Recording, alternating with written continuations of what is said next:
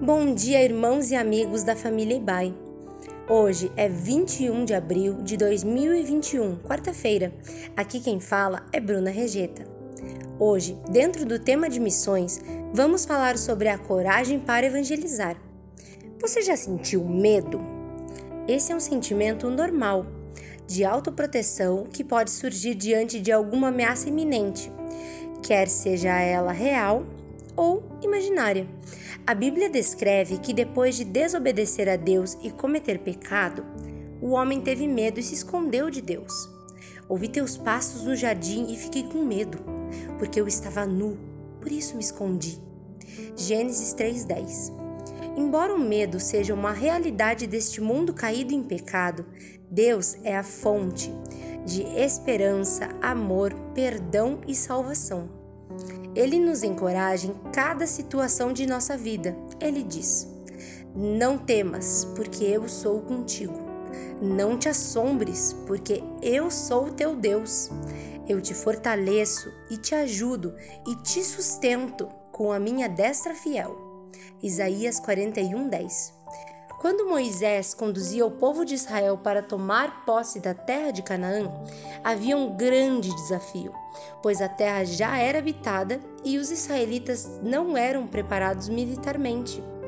Mas Deus encorajou a liderança e providenciou um homem chamado Josué. E ele falou: Seja forte e corajoso, pois você conduzirá os israelitas à terra que lhes prometi sob juramento, e eu mesmo estarei com você. Deuteronômio 31, 23.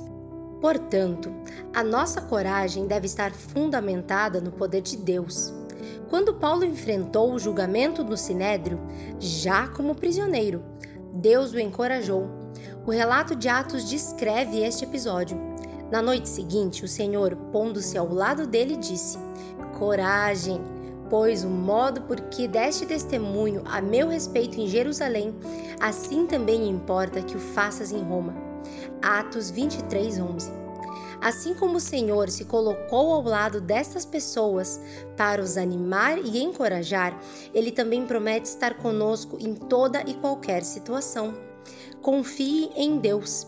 Seja forte e corajoso, pois Ele tem um lindo plano para você e para mim, para ajudarmos pessoas a receberem o Evangelho e também desfrutarem desta força e coragem. Podemos identificar pelo menos quatro características nas pessoas corajosas. A primeira é iniciativa.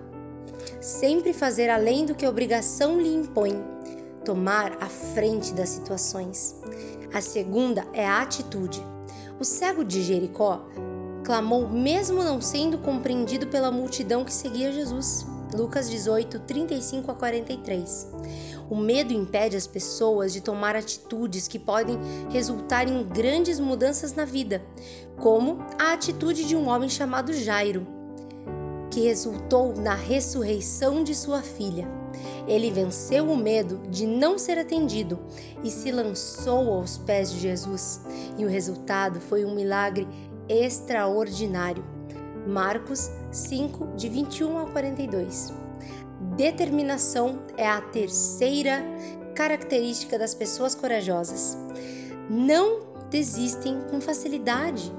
Por essa razão, quando Gideão fez a seleção dos soldados que fariam parte do exército que enfrentaria os midianitas, a ordem que o Senhor deu era: Agora, pois, apregou aos ouvidos do povo, dizendo: Quem for medroso e tímido, volte, retire-se apressadamente das montanhas de Gileade.